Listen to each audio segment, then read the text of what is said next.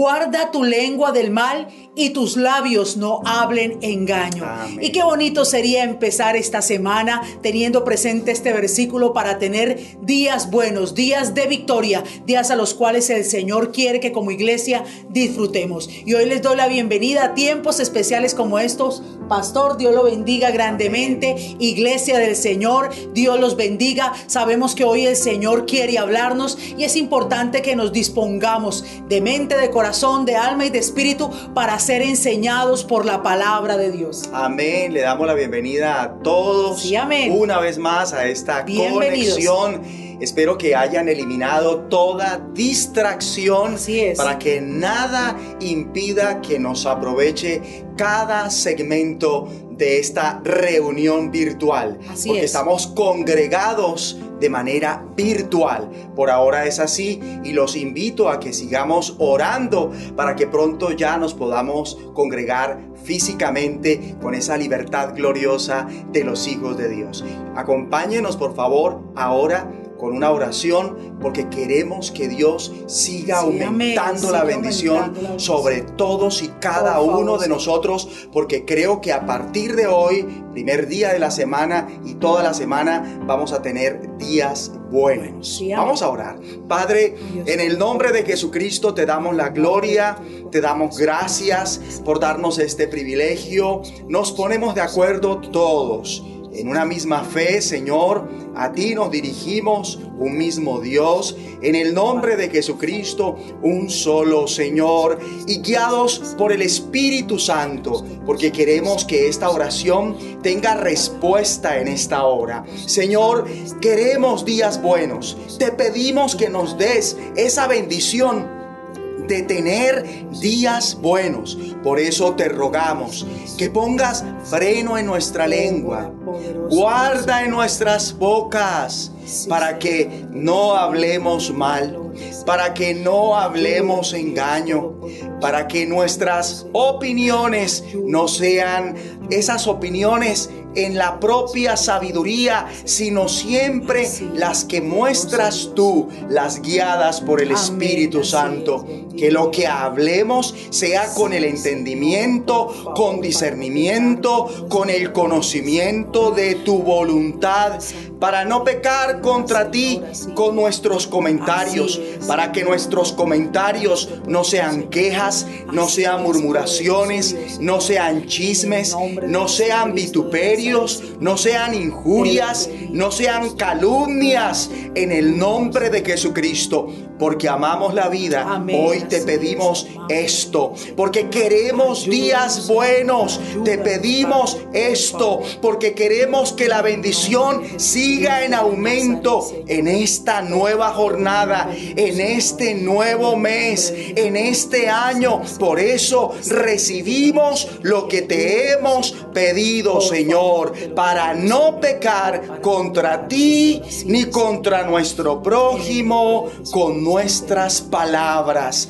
con nuestras opiniones. En el nombre de Jesucristo, todos recibimos Así lo es. que hemos pedido para tu Señor. gloria y decimos, Señor, gracias, Gracias, Señor. muchas gracias. Gracias, Amén Amén y y amén. amén. Levanten sus manos al cielo y demos gloria al Señor, que Él es santo. Amén. Él es santo. Aleluya. Diga aleluya. Aleluya. Aleluya. Aleluya.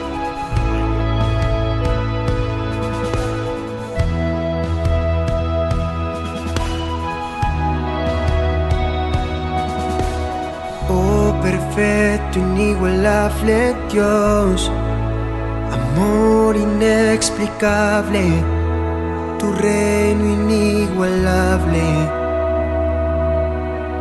Asombroso coronado estás en tu trono de victoria, vestido estás de gloria.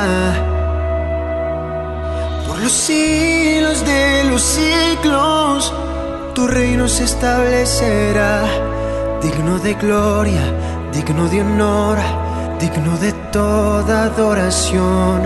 Tú eres rey, tú eres rey, tú eres rey,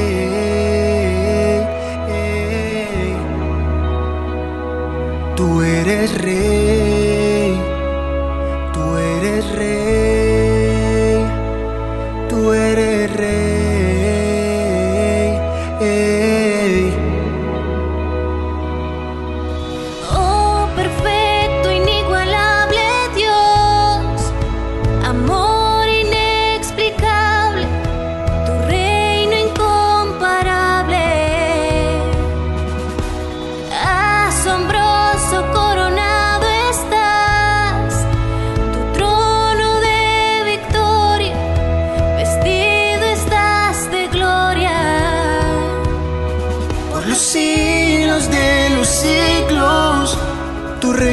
establecerá.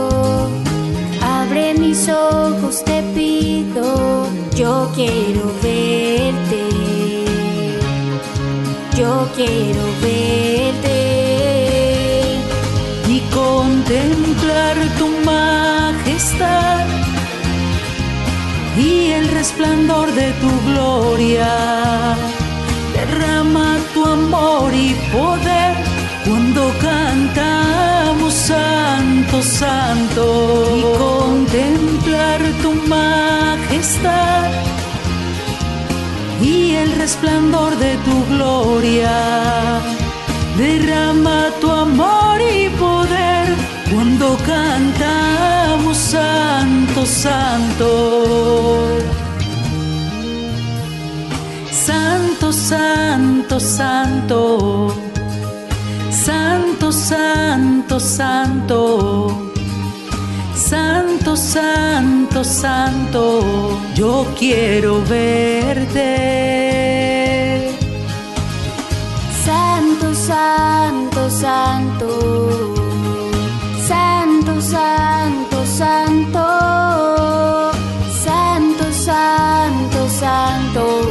Yo quiero verte. Y contemplar tu majestad y el resplandor de tu gloria. Derrama tu amor y poder cuando cantamos santo, santo y contemplar tu majestad resplandor de tu gloria. Derrama tu amor y poder cuando cantamos santo, santo y contemplar tu majestad y el resplandor de tu gloria. Derrama tu amor y poder cuando cantamos santo,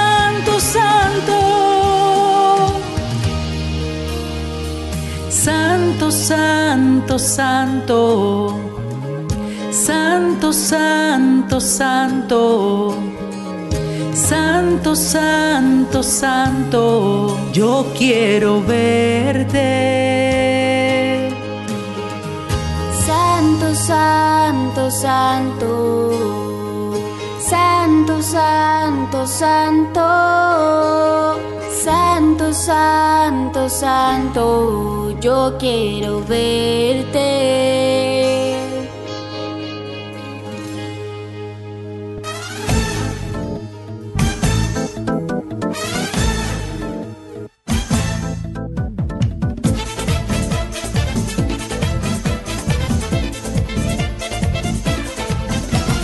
Vamos escalando peldaños, vamos llevando la cruz, sigamos el camino angosto, con Cristo es mucho mejor. Vamos escalando peldaños, vamos llevando la cruz, sigamos el camino angosto, con Cristo es mucho mejor. Ya viene la recompensa, ya no voy a llorar. Cristo en mi vida, por eso puedo escalar. Ya viene la recompensa, ya no voy a llorar. Tengo a Cristo en mi vida, por eso puedo escalar. ¿Quién dijo que no?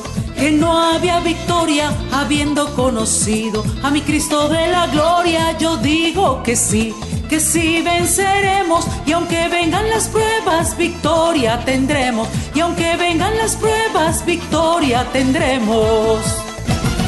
Vamos escalando peldaños, vamos llevando la cruz, sigamos el camino angosto, con Cristo es mucho mejor.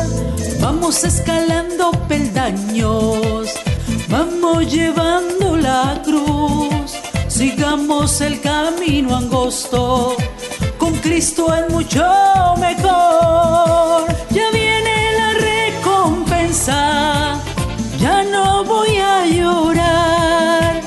Tengo a Cristo en mi vida, por eso puedo escalar. Ya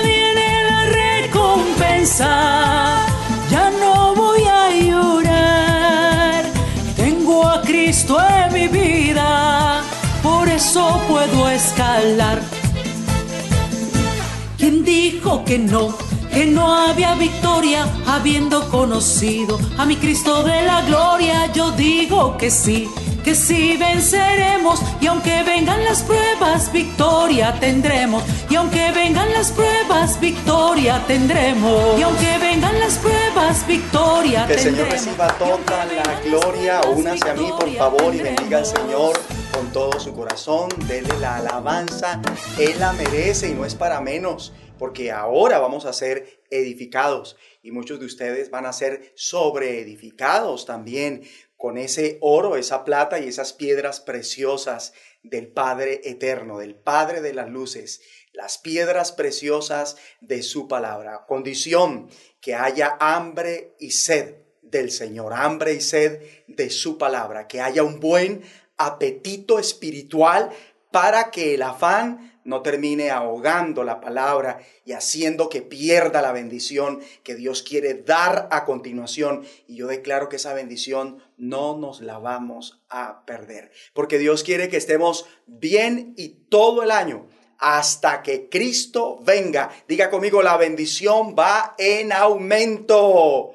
Y ahora sí, acompáñeme en la lectura inicial, Ezequiel capítulo 18, versículo 30. Voy a leer para todos nosotros. Lo hago en el nombre de Jesucristo y con el poder del Espíritu Santo de Dios. Por tanto, yo os juzgaré a cada uno según sus caminos, oh casa de Israel, dice Jehová el Señor. Convertíos y apartaos de todas vuestras transgresiones y no será la iniquidad causa de ruina. Echad de vosotros todas vuestras transgresiones con que habéis pecado y haceos un corazón nuevo y un espíritu nuevo. ¿Por qué moriréis, casa de Israel? Porque no quiero la muerte del que muere, dice Jehová el Señor. Convertíos, pues, y viviréis. Muy bien, y el asunto que vamos a tratar es el siguiente. ¿Por qué morirás? Vamos a pensar un poquito en esta cuestión. ¿Por qué morirás? Buena pregunta. Y a continuación vamos a ver la definición de muerte y a grosso modo las clases de muerte que hay. La palabra muerte en la Biblia se origina en la palabra griega apoginomai, que significa estar alejado de, significa estar alejado de separación. Por lo tanto, la muerte física es la separación del alma, la parte espiritual del hombre, del cuerpo, la parte material, dejando el cuerpo de funcionar y volviendo al polvo, según Génesis 3:19. Esta ya es un tipo de muerte.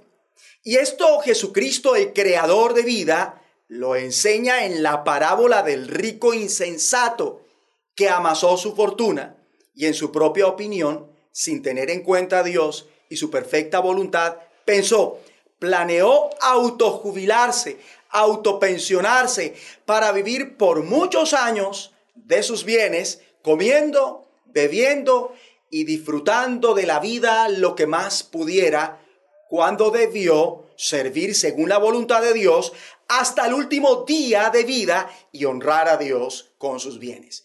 Pero en vez de eso fue orgulloso, egoísta, siguió su propio consejo y puso su confianza en las riquezas en lugar de confiar en Dios lo que le restaba de vida, haciendo el bien con esas riquezas bajo la dirección del Señor y así hacerse rico para con Dios en buenas acciones, siendo dadivoso y generoso. Y vaya sorpresa cuando Dios le dice, necio, esta noche vienen a pedirte tu alma. Subráyeme esta parte, por favor. Vienen a pedirte tu alma. Continuó con la lectura. Y lo que has provisto, ¿de quién será? En otras palabras, qué tonto eres. Esta misma noche vas a morir. Vienen a pedir tu alma y otros disfrutarán de todo esto que has guardado. Entonces, queda claro que cuando el alma se separa del cuerpo, la persona pierde que la vida muere. Y aquí surge una pregunta. ¿Significa esto que ya acabó todo para este difunto? En el sentido que ya no tiene esperanza, sí, en el sentido que se acabó cualquier oportunidad de vindicarse, restituir y resarcir, sí, mas no en el sentido que va a descansar eternamente como el que se acuesta a dormir. Algunos que creen, piensan o argumentan esto, por eso se suicidan, pensando que escaparán y pondrán fin a todas sus penurias en vida cuando al morir mediante el suicidio es que se define qué será de esa persona por la eternidad. Ella recibirá su justa retribución. Precisamente Jesús nos cuenta la historia de otro rico que no fue rico para con Dios sirviéndole, siendo generoso y dadivoso según la voluntad del Señor. Jesús nos enseña que éste, desde el mismo instante en que muere, se halla en un lugar de tormentos, en plena posesión de su conciencia y de su memoria, separado por un abismo de la vida eterna con Dios, imposibilitado de toda ayuda y tenido por totalmente responsable de las advertencias de la Biblia y o la revelación natural del testimonio de su propia conciencia. Entonces, una cosa es morir estando activo en la voluntad de Dios y otra muy distinta, morir activo en lo que se le antoja como individuo.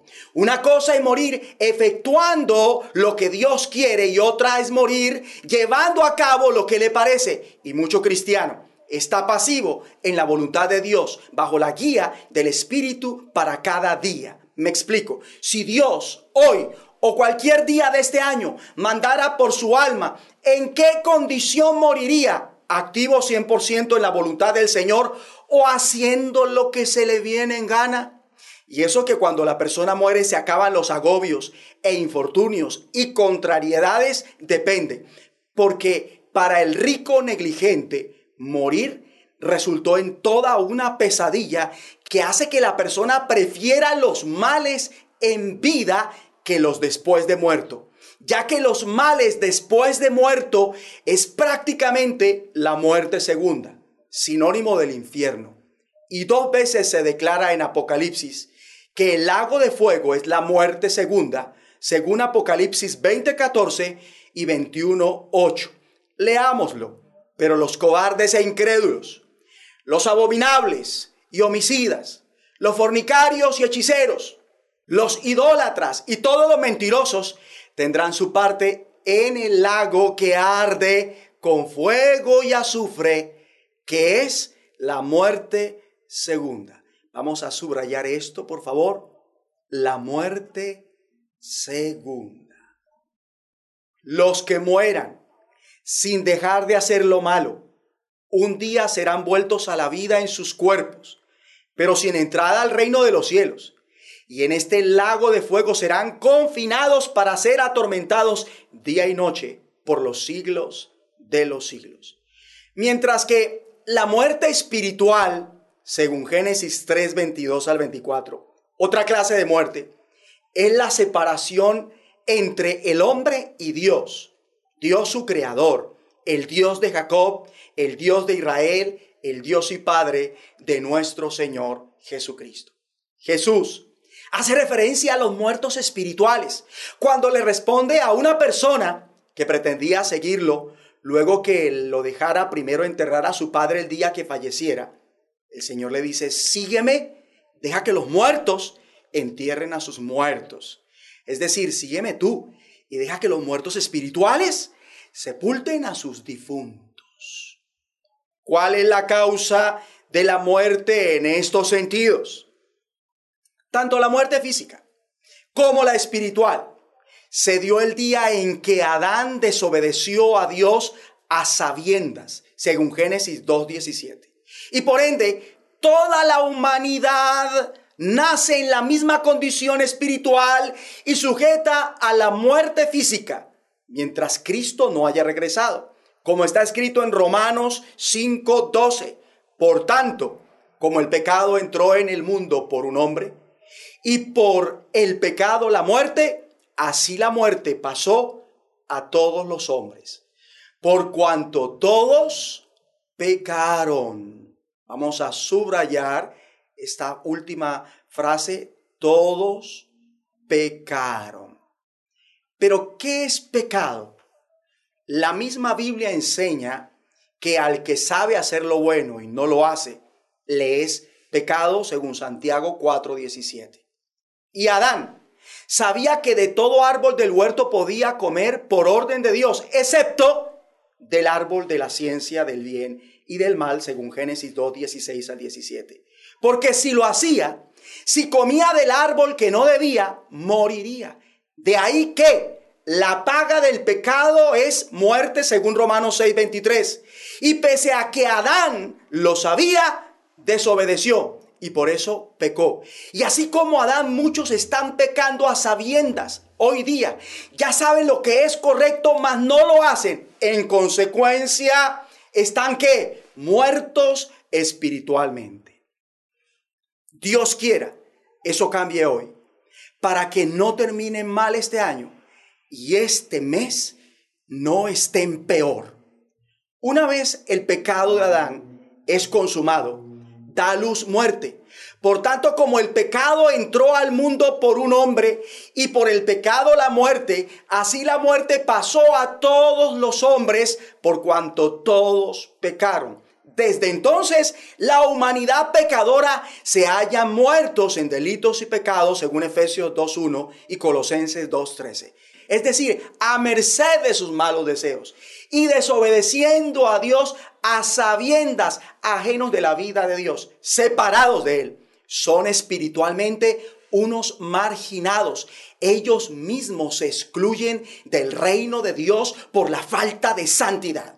Ahora, hablando más a fondo de la muerte espiritual, esta nunca denota inexistencia como la muerte física denota la inexistencia del cuerpo mas no de las consecuencias eternas una vez muere y para el día del juicio.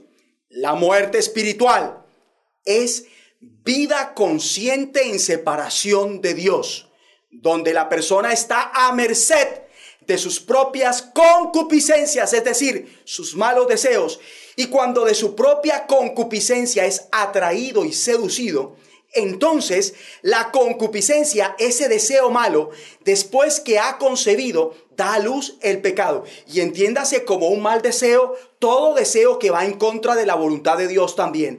Y el pecado, siendo consumado, da a luz la muerte, según Santiago 1, 14, 15. Separándose del Señor, porque eso es muerte.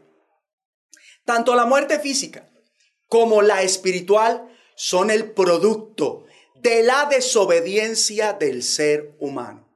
Por eso la ley del Espíritu de vida en Cristo, allí en Romanos 6:12, manda. No reine pues el pecado en vuestro cuerpo mortal, de modo que lo obedezcáis en sus concupiscencias. Manda. No dejen que el pecado controle su cuerpo mortal, ni obedezcan a sus deseos perversos. Cuando no reina Cristo en una vida, el pecado reina en esa vida. Y esa es la gente viciosa, adicta a eso que la destruye y la mata, no solo espiritualmente, sino físicamente y en el peor de los casos, eternamente. Porque todo lo que tenga un vicioso lo destruye. Todo, absolutamente todo. Por eso consideremos este mandato. No reine pues el pecado en vuestro cuerpo mortal y al decir cuerpo mortal, se refiere a que nuestro cuerpo es capaz de morir. Es que el cuerpo físico como tal está condenado a la muerte, según la segunda epístola a los Corintios capítulo 4 versículo 11. Y también es el órgano en y a través del cual la muerte lleva a cabo sus actividades productoras de muerte, cuando la persona lo permite. ¿Cómo hacer para que no reine el pecado en mi cuerpo? Permítame dar algunas de tantas respuestas que se pueden ofrecer. Yo doy estas guiados por el, guiado por el Señor. Primero, presentar su cuerpo a Dios como su instrumento. Cada miembro del mismo. Un miembro del cuerpo. A ver, diga uno. Los genitales, los pulmones, la nariz, el ano, en fin, porque dice el Espíritu Santo en Romanos 6:13, ni tampoco presentéis vuestros miembros al pecado como instrumentos de iniquidad, sino presentaos vosotros mismos a Dios como vivos entre los muertos y vuestros miembros a Dios como instrumentos de justicia. O sea que cada parte de nuestro cuerpo debería consagrarse para hacer única y exclusivamente lo que Dios quiere, nada más. Y usted toma conciencia de esto cuando cada madrugada tiene la disciplina de presentarle a Dios en oración que su cuerpo, pregunto, hoy su cuerpo va a ser un instrumento de Dios o del diablo. ¿Cómo vamos a terminar este año? ¿Siendo instrumentos de iniquidad o de justicia? Ejemplo, para que sean sus genitales y el ano un instrumento del diablo, tan solo debe dedicarse a practicar la necrofilia o la sodomía o la pedofilia o la zoofilia o la fornicación o la prostitución o las orgías. De ahí que si no quiere que eso pase, debemos presentárselos a Dios cada día. Igual los ojos, la boca, el cerebro, para que no sean los miembros de nuestro cuerpo instrumentos de pecado. Porque si con sus miembros sirve al pecado, afecta el cuerpo de Cristo que es la iglesia, ya que todos los creyentes somos miembros los unos de los otros. Y si uno no es instrumento de justicia, por esto pone a padecer el resto de los miembros de su congregación. Porque en Cristo ahora somos como un cuerpo. Escrito está. Por lo cual, desechando la mentira, hablad verdad cada uno con su prójimo, porque somos miembros los unos de los otros. Subráyeme eso, por favor, porque somos miembros los unos de los otros. Y también escrito está, ¿no sabéis que vuestros cuerpos son miembros de Cristo, subrayemos toda esta cuestión. ¿No sabéis que vuestros cuerpos son miembros de Cristo? Que nos quede claro hoy. Quitaré pues los miembros de Cristo y los haré miembros de una ramera? De ningún modo. Como cada uno de ustedes forma parte de la iglesia que es el cuerpo de Cristo, no está bien que una parte de ese cuerpo que es la iglesia de Cristo se junte con una prostituta. Por eso hay que huir de la fornicación, porque habéis sido comprados por precio. Glorificad pues a Dios en vuestro cuerpo y en vuestro espíritu, los cuales son de Dios.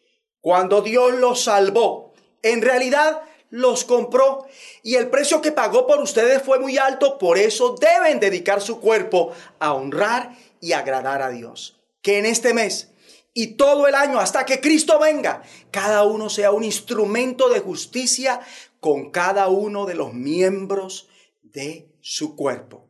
Otra cosa que debe hacer es no proveer para los malos deseos, como está escrito allí en Romanos 13, versículo 13 en adelante andemos como de día, honestamente, no en glotonerías y borracheras, no en lujurias y laxivias, no en contiendas y envidia, sino vestidos del Señor Jesucristo y no proveáis para los deseos de la carne. Subrayeme esta última parte, por favor. Y no proveáis para los deseos de la carne. Lo que manda aquí la ley del Espíritu en Cristo es que vivamos correctamente, como gente que pertenece al día. No asistamos a parrandas ni borracheras. No usemos nuestro cuerpo para inmoralidades ni pecados sexuales. No debemos causar problemas ni tener celos. Y para lograrlo, revístanse con el Señor Jesucristo y no piensen como piensa todo el mundo, en satisfacer sus propios deseos para que comprendamos mejor lo que es proveer para los deseos de la carne. Ejemplo, si un hombre con disfunción eréctil le da a su cuerpo Viagra, este recupera su función, lo potencia. Del mismo modo, cuando la persona ve pornografía, potencia en ella malos deseos que tienen que ver con el sexo y despierta y crea otros deseos sexuales que no tenía por lo general deseos perversos y sucumbiendo a ellos da a luz el pecado y el pecado siendo consumado da a luz la muerte. De ahí que la orden es no provean, apártense de todo aquello que despierte creo potencia en ustedes malos deseos para que no pequen y así no mueran, ya que la paga del pecado es la muerte. Andemos honestamente. Ahora, esto lo hace, hablo de abstenerse, de proveer para los deseos de la carne, quien ha pasado de muerte a vida. Y ya voy a enseñar cómo hace una persona para pasar de muerte a vida, ya que como muchos están muertos físicamente, muchos también están muertos espiritualmente. Por lo tanto, necesitan pasar de muerte a vida. Y quiero decirles también que la muerte en los sentidos mencionados jamás, óigase bien, jamás estaba en la voluntad de Dios para el ser humano, que fue hecho ser viviente y a imagen y semejanza del Señor. De modo que en el paraíso, al comer del fruto del árbol de la vida, según Génesis 3:22, les hubiera permitido vivir eternamente. Es más, Dios por su palabra bíblicamente nos sostiene que Él no quiere la muerte del que muere. Lo leíamos en el pasaje con que iniciamos este mensaje allí en Ezequiel 18:32, porque no quiero la muerte del que muere. Dios no quiere la muerte del que muere espiritualmente y tampoco quiere que una persona tenga parte en la muerte segunda. Dios no lo quiere, es la persona la que decide.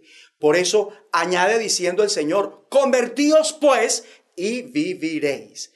El asunto es darle la espalda a lo que produce muerte para darle la cara a quien produce vida por sus palabras, que son espíritu y vida. Y si nosotros ahora mismo hemos de estar de alguna manera muertos, es en este sentido. Muertos al pecado. Acompáñeme y leamos la primera epístola del apóstol Pedro, su primera epístola capítulo 2, versículo 24. Quien llevó él mismo nuestros pecados en su cuerpo sobre el madero, para que nosotros, estando muertos a los pecados, subráyeme esto, por favor, estando muertos a los pecados, vivamos a la justicia. Continúo con la lectura. Vivamos a la justicia. Abro un paréntesis. Con todos y cada uno de nuestros miembros, tanto los del cuerpo como los de nuestra congregación. Y por cuya herida, continúo la lectura, y por cuya herida fuisteis sanados. Entonces, en la cruz, Cristo cargó nuestros pecados en su propio cuerpo para que nosotros estemos muertos a los pecados. ¿Y qué es muerte a secas? Recuérdelo, alejarse de separación. De manera tal que en la cruz Cristo cargó nuestros pecados en su propio cuerpo para que ahora mismo nosotros nos alejemos, nos separemos, apartemos de ellos y para que vivamos como le agrada a Dios. Si no se hace esto, ¿cómo estará la persona? Buena la respuesta. Muerta espiritualmente.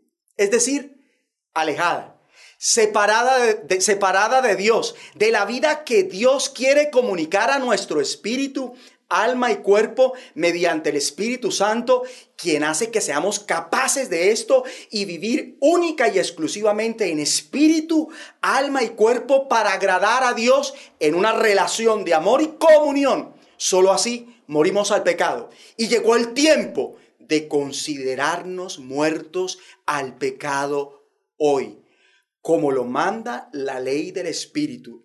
Romanos 6:11. Así también vosotros consideraos muertos al pecado. Vamos a subrayar, consideraos muertos al pecado. Abro paréntesis. Estímense, juzguense muertos al pecado. Esto hay que comenzar a considerarlo seriamente en nuestras vidas. Continúo con la lectura. Pero vivos para Dios en Cristo Jesús. Subráyeme esta parte. Vivos para Dios en Cristo Jesús. Sigo leyendo. Vivos para Dios en Cristo Jesús, Señor nuestro. Entonces, hemos de hacer morir aquello que nos lleva a pecar. Así está ordenado en Colosenses 3.5 en adelante. Haced morir. Vamos a subrayar esta parte.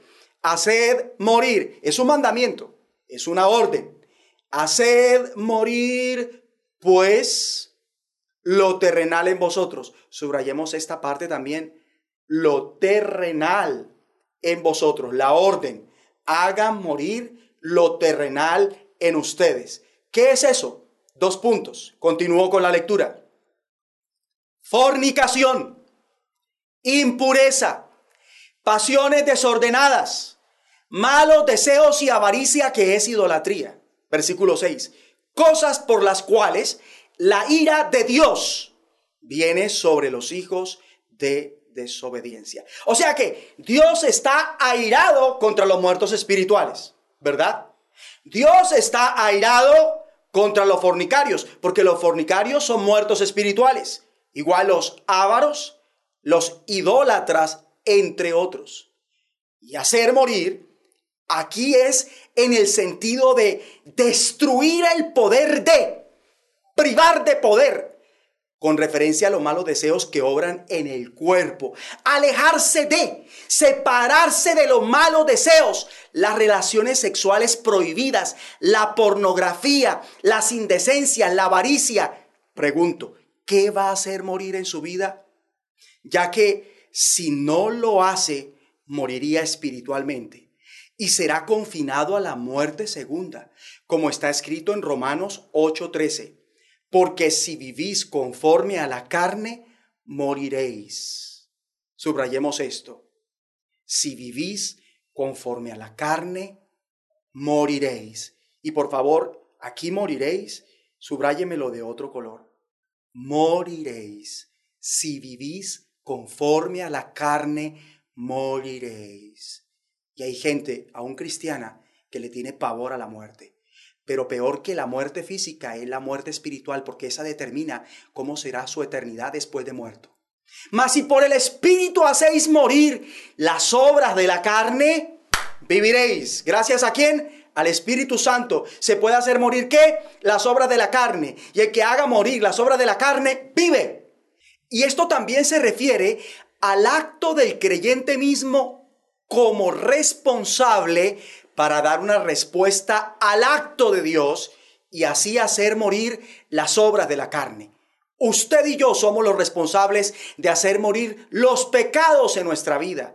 Por eso, quien no está muerto en este sentido, está muerto en delitos y pecados, los que resultan de la desobediencia, la transgresión de lo que Dios estableció y establece, y no erréis, ni los fornicarios, ni los idólatras, ni los adúlteros, ni los afeminados, ni los que se echan con varones, ni los ladrones, ni los ávaros, ni los borrachos, ni los maldicientes, ni los estafadores heredarán el reino de Dios. Y puede que estos se jacten de tener fe. Y sí, la tienen pero muerta, porque aún siguen pecando. Y una fe muerta no salva. Lo vuelvo a decir. Si la fe que tiene es una fe muerta, usted no tiene salvación. Porque la fe muerta no salva. Tan es así que el Espíritu Santo pregunta allí en el libro de Santiago, ¿de qué aprovechará si alguno dice que tiene fe y no tiene obras? ¿Podrá la fe salvarle? La fe, si no tiene obras, es muerta en sí misma. Pero también si en algún sentido hemos de estar muertos es a la ley. Acompáñeme a Romanos capítulo 7, versículo 4. Así también vosotros, hermanos míos, habéis muerto a la ley. Subrayeme esto, por favor. Habéis muerto a la ley. Esto es un hecho espiritual. Habéis muerto a la ley. De esto hay que apropiarse.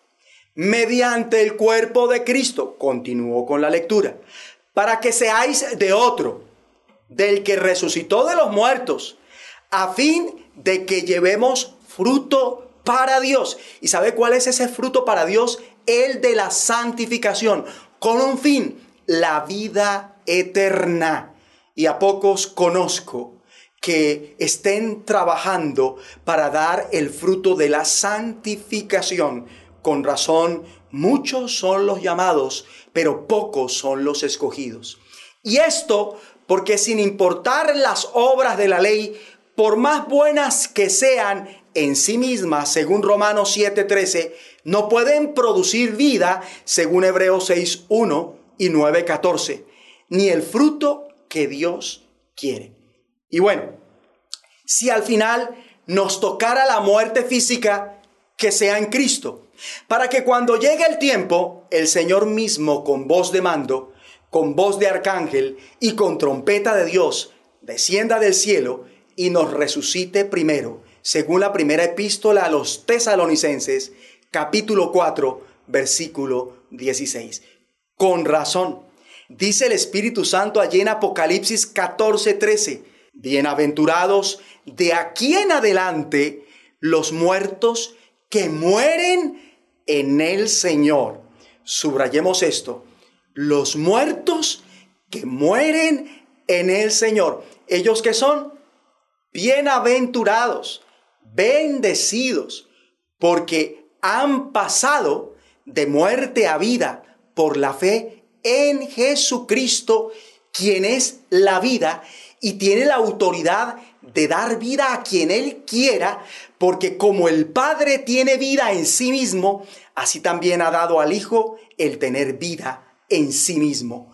Por eso los que oyen su voz, su evangelio, sus palabras, vivirán. El Señor quiere darle vida y que no muera. Pues dice, de cierto, de cierto digo, que el que oye mi palabra y crea al que me envió, tiene vida eterna y no vendrá a condenación, mas ha pasado de muerte a vida. Es decir, que todos los santos del Señor recibimos vida cuando estábamos muertos en delitos y pecados, ¿verdad? Recibimos vida juntamente con Cristo, perdonándonos todos los pecados, por gracia somos salvos, o sea que la vida espiritual es existencia consciente en comunión con Dios. La vida espiritual es existencia consciente en comunión con Dios. Es decir, vivir interactuando con Dios, compartiendo con Él, unidos a Dios en una relación íntima con Él mediante el Espíritu Santo. Y cuando se tiene esta vida espiritual, la vida eterna, si muriese antes que el Señor venga, aunque esté muerto, vivirá. Por eso son bienaventurados los que mueren en el Señor. Bien lo dice el Señor Jesús en su Evangelio de San Juan capítulo 11, versículo 25 en adelante. Yo soy la resurrección y la vida. El que cree en mí, aunque esté muerto, vivirá. Y todo aquel que vive y cree en mí, no morirá eternamente. ¿Crees esto? Si lo cree, no perecerá jamás, ni nadie podrá arrebatarle de su mano.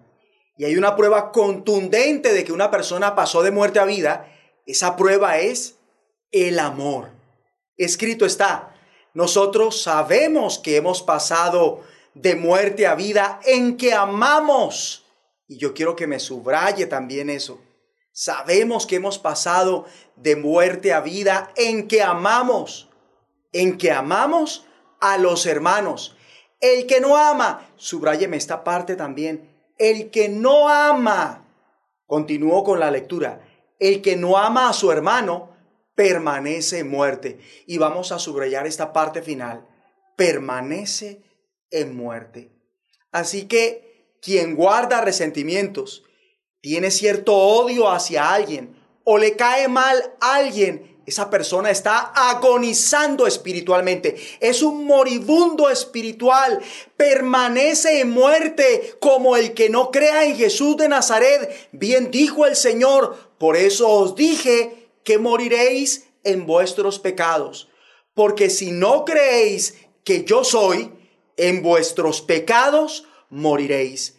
Quien no acepte el perdón de Dios por la fe en Jesús, morirá en sus pecados morirá pecando. Y como ya lo he dicho, todos los muertos espiritualmente irán a la muerte segunda.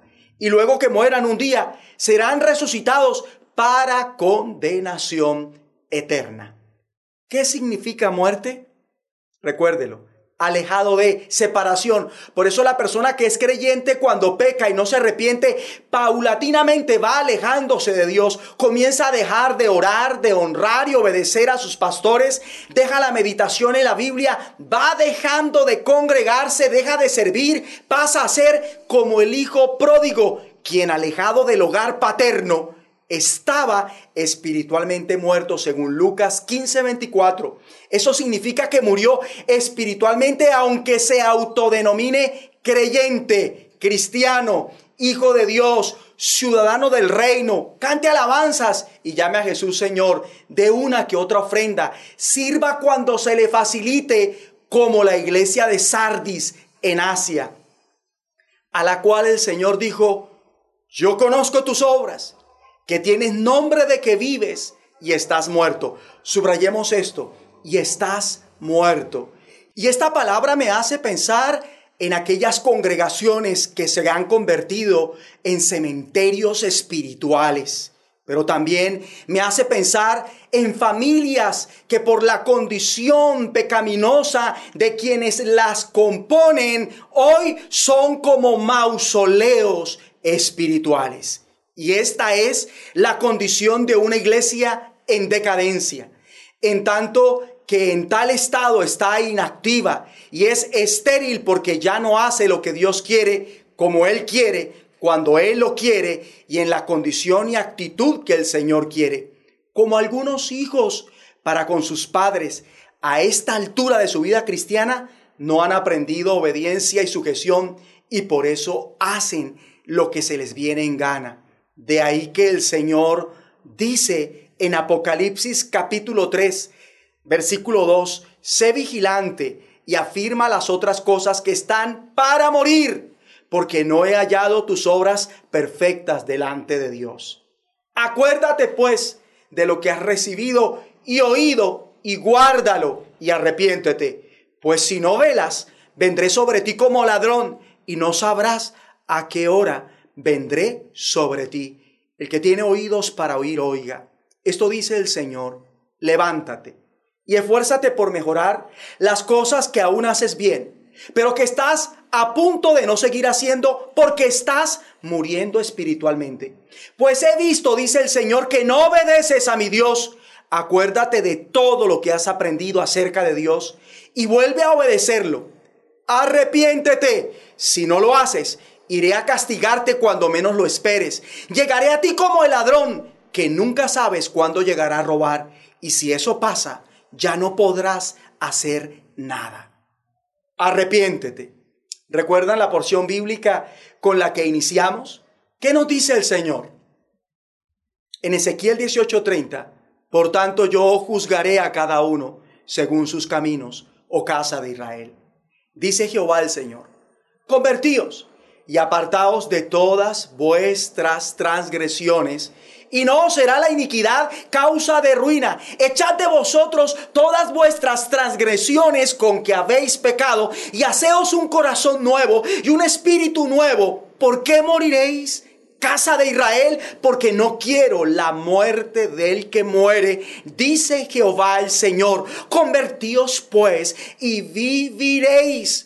Noten cómo el arrepentimiento que acaba de pedir el Señor a los moribundos espirituales está intrínseco en estos tres versículos cuando nos dice convertíos y apartaos de todas vuestras transgresiones. Subráyelo que parpadea ahí en el versículo 30, pero también echad de vosotros todas vuestras transgresiones con que habéis pecado en el versículo 31, convertíos pues y viviréis, versículo 32, y si lo hacen, no será la iniquidad en el versículo 30, es decir, sus transgresiones, pecados, maldades, delitos, causa de ruina, que la bendición no aumente, porque voy a juzgarlos, voy a traer juicio pronto Puede que ante otros te veas libre de pecado, mas no para mí, dice el Señor. Al final me reiré de ti, porque tu día viene, pronto recibirás tu castigo.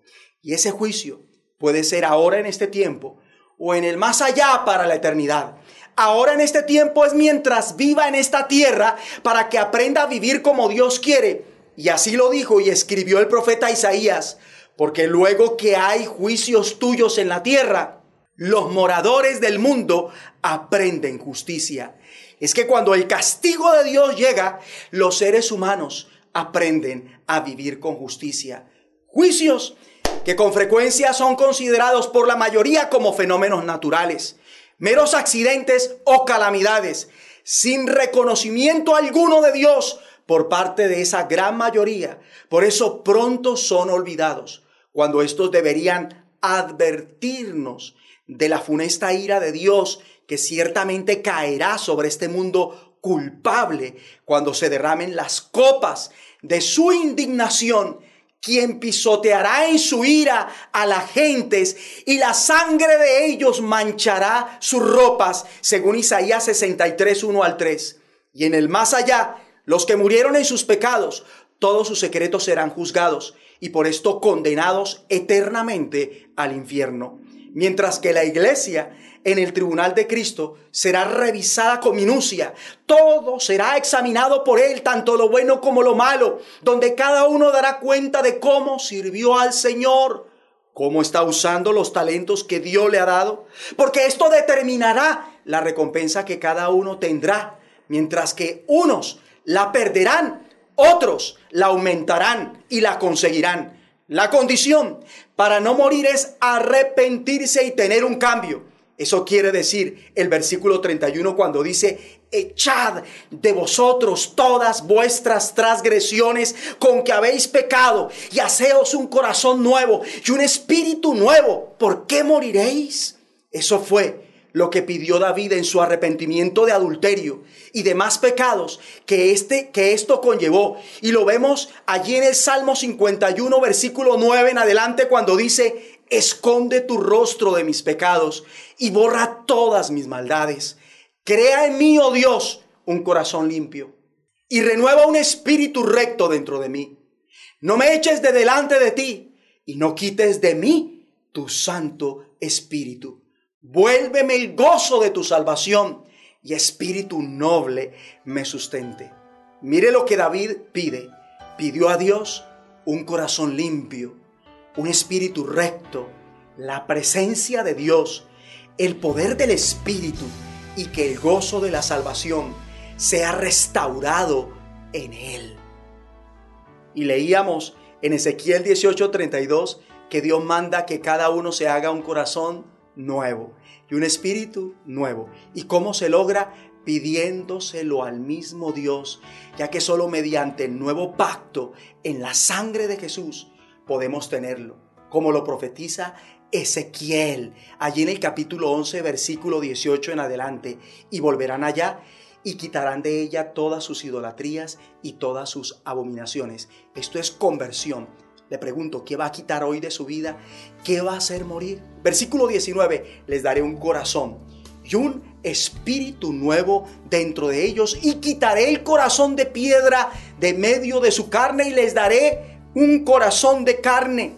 Es tiempo de vivir con un corazón de carne en vez de uno de piedra para que no muera. Versículo 20, para que anden en mis ordenanzas y guarden mis decretos y los cumplan y me sean por pueblo y yo sea ellos por Dios.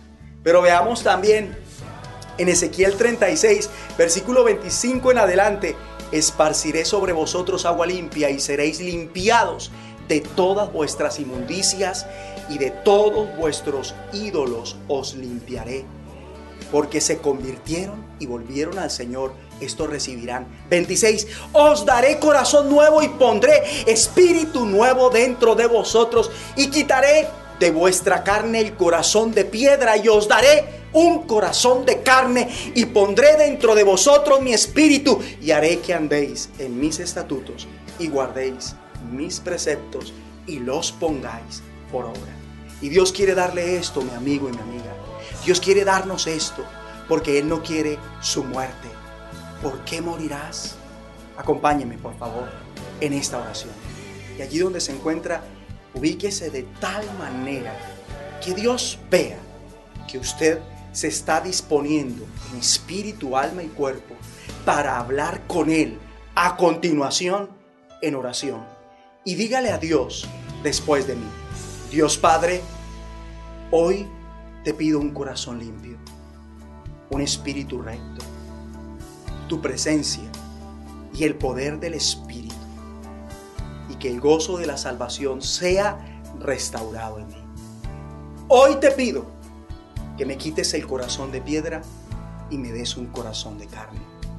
Levante sus manos y diga, Padre bueno, dame un corazón nuevo, espíritu nuevo y tu espíritu dentro de mí para poder agradarte en todo con temor y temblor y por amor. Porque hoy por la fe en Jesús, de todo corazón me convierto y aparto de todas las transgresiones con que he pecado. Paso de muerte a vida. Borra todas mis maldades. Y yo quiero que se tome un tiempo y comience a confesar esa maldad. Si es la fornicación, confiésela delante de Dios. O la idolatría. O el adulterio. O quizás usted es un afeminado. O le gusta echarse con personas del mismo sexo. Confiéselo. Quizás roba. Quizás es avaro. Confiese esa avaricia. La borrachera. Quizás es adicto a otro narcótico. Confiese que se volvió un vicioso. Quizás es un maldiciente. Confiese esa maldad. Quizás es rencilloso, rencillosa. O quizás es un estafador. Y dígale al Señor, Señor, me comprometo con la ayuda del Espíritu Santo a hacer morir esa maldad, alejarme, separarme, desechar esa maldad y me considero muerto a esa maldad porque Cristo cargó los pecados mis pecados en su propio cuerpo, para apartarme a mí de ellos, para que yo viva como te agrada Dios. Y dígale al Espíritu Santo, ayúdame Espíritu Santo. Ayúdame a hacer morir todo lo malo, lo terrenal en mi vida, y no proveer más para lo malo. Y declárese muerto al pecado, dígalo con sus propias palabras. Y diga que recibe la ayuda y el, la ayuda del Señor para hacer morir lo terrenal en su vida en el nombre de Jesucristo. Y dígale al Señor, Señor, con tu ayuda, hago morir la fornicación, la impureza, las pasiones desordenadas, los malos deseos y avaricia, que es idolatría. Y ayúdame para no andar más en glotonerías y borracheras, en lujurias y lascivias, en contiendas y envidia. Y, y ahora va a añadir, me declaro muerto a la ley. Dígalo así, me declaro muerto a la ley mediante el cuerpo de Cristo para ser tuyo mi Dios, quien resucitaste a Jesús de los muertos y llevar fruto para ti mi Dios, fruto de santificación en el nombre de Jesucristo y que mi fin sea la vida eterna. Amén y amén. Y ahora, yo declaro que el diablo no tiene autoridad, ni sus ángeles en su vida.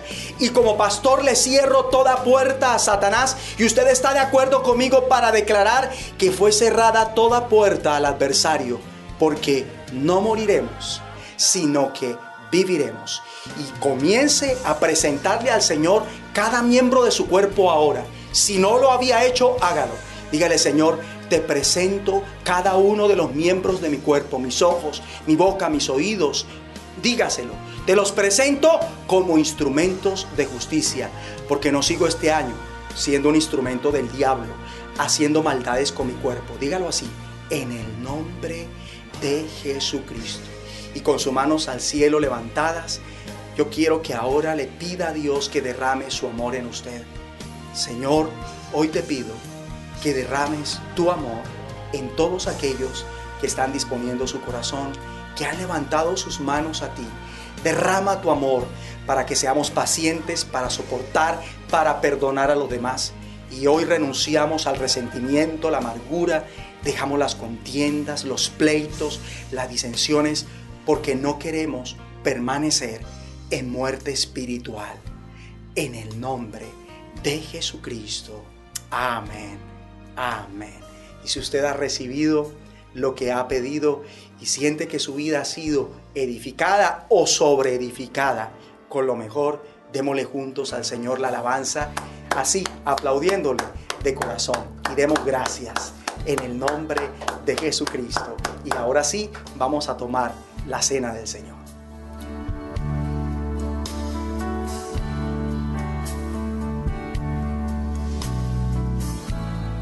De manera que cualquiera que comiera este pan o bebiera esta copa del Señor indignamente, será culpado del cuerpo y de la sangre del Señor. Por tanto, pruébese cada uno a sí mismo y coma así del pan y beba de la copa. Porque el que come y bebe indignamente, sin discernir el cuerpo del Señor, juicio come y bebe para sí. Por lo cual hay muchos enfermos y debilitados entre vosotros, y muchos duermen. Si pues nos examinásemos a nosotros mismos, no seríamos juzgados, mas siendo juzgados, somos castigados por el Señor, para que no seamos condenados con el mundo. Yo quiero que en esta hora cada uno tome el pan allí donde se encuentra y vamos a hacer una oración para que Dios lo bendiga y poder continuar con esta fiesta en Cristo. Padre, te damos gracias por darnos el privilegio de tomar la cena una vez más y conmemorar a Jesucristo, su entrega, su sufrimiento, pero también su victoria y recordar su regreso. Te presentamos el pan que representa su cuerpo molido en aquella cruz, que fue hecho una llaga para que ahora todos los que estén enfermos sean curados. Dios mío, tú sabes cuántos de los que están conectados ahora mismo se encuentran enfermos, debilitados, agobiados en la salud. Trae sanidad. No puedo tocarlos físicamente, pero tú eres omnipotente, tú eres omnipresente, tú eres omnisciente. Tú conoces los dolores que aquejan a tu pueblo. Tú conoces las enfermedades que azotan el organismo de tus hijos, de tu creación. Mira a los que están creyendo para que tú los sanes. Que por la llaga de Jesús ellos reciban medicina, tratamiento y sanidad de manera sobrenatural. Que en sus organismos haya esta experiencia y ellos puedan sentir cómo desaparece la enfermedad de sus vidas. En el nombre de Jesucristo. Y este pan queda bendecido, Señor. Gracias por darnos este privilegio, porque al comerlo será salud, será fuerza, será vida. Señor, eso es lo que implica comer este pan para nosotros en esta hora. En Cristo. Amén y amén. Escúcheme, por favor. Porque yo recibí del Señor lo que también os he enseñado. Que el Señor Jesús la noche que fue entregado tomó pan. En su mano derecha va a tomar el pan. Se lo ruego, por favor. Y habiendo dado gracias, lo partió y dijo, tomad, comed. Esto es mi cuerpo que por vosotros es partido haced esto en memoria de mí. Y yo quiero que allí donde usted se encuentra, le dé nuevamente gracias a Dios por el pan y lo que representa. El cuerpo de Jesucristo entregado por todos nosotros para el perdón de nuestros pecados, pero también para la sanidad de nuestros organismos, de nuestros cuerpos. Y de gracias también por la sanidad, la sanidad que usted necesita y que acabamos de ministrarla, usted confiese que la recibió y que no está más enfermo, porque ahí está el Señor obrando en su vida. Gracias Señor, podemos todos comer ahora sí del pan.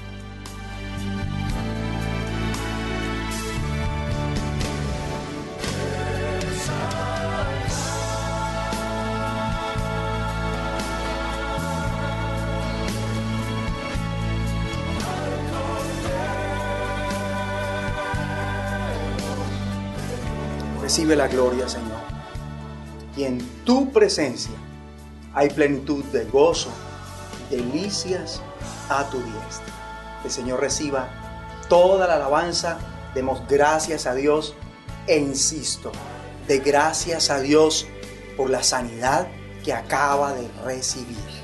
Dele gracias a Dios porque el Señor ha sanado su organismo por la llaga de Cristo. Va a tomar en su mano derecha la copa y por favor usted me va a prestar atención. Asimismo tomó también la copa después de haber cenado, diciendo, esta copa es el nuevo pacto en mi sangre. Haced esto todas las veces que la bebiereis en memoria de mí. Así pues, todas las veces que comiereis este pan y bebiereis esta copa, la muerte del Señor anunciáis hasta que Él venga. En su mano derecha tiene la copa.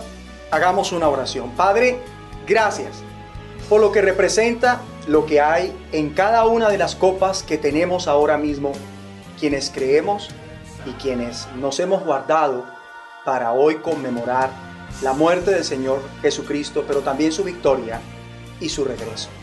Gracias Señor, porque este contenido es bendecido. Por cuanto te servimos, tú lo bendices. Vamos a beber vida, fortaleza, salud, en el nombre de Jesucristo.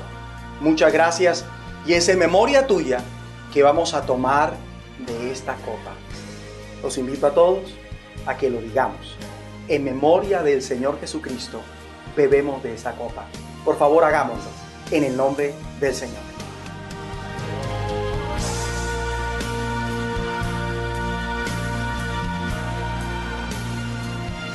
El Señor reciba la gloria, porque todas las veces que hacemos esto, anunciamos la muerte del Señor hasta que Él venga.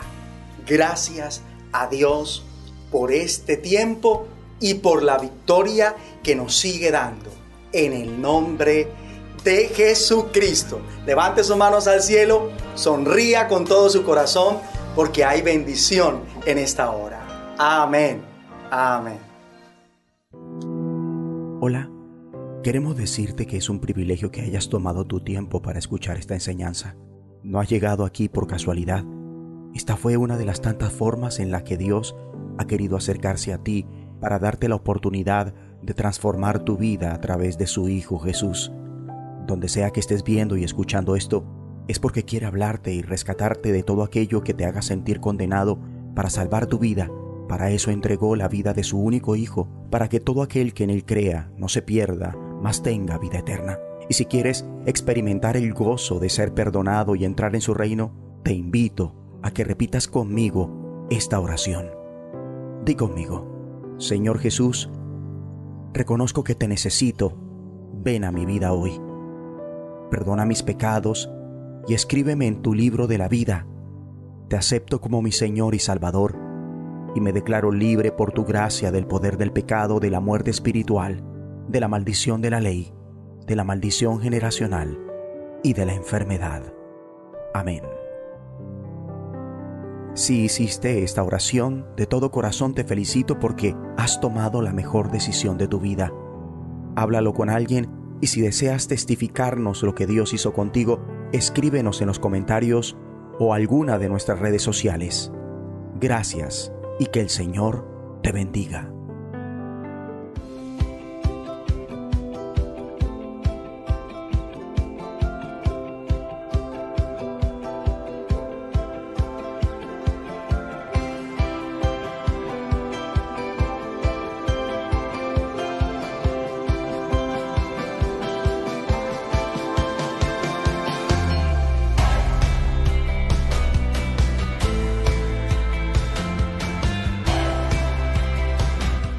Damos gracias a Dios por este tiempo tan maravilloso. Dios lo bendiga, pastor, porque ha sido un tiempo donde hemos reconocido nuestra condición, nos hemos humillado en oración y hemos renovado nuestro pacto con el Señor a través de la Santa Cena. Por eso creemos que viene una semana maravillosa y gloriosa en el Señor. Amén. Para no morir, sino vivir. Sí, amén. ¿Por qué morirás?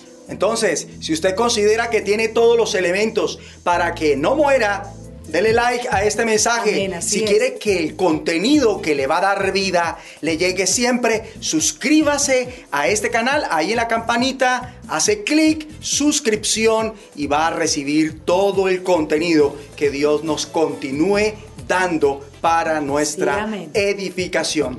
No olviden numeral orar sin cesar, numeral palabra de fe. La intercesión continúa. este martes, Dios mediante, jueves 5 de la mañana en punto. Ah, que yo quiero estar en la intercesión, pero no sé cómo hacerlo. Aquí está apareciendo nuestro correo. Escríbanos, suministrenos su contacto. Lo, lo vamos a notificar y usted va a poder aprovechar esta bendición.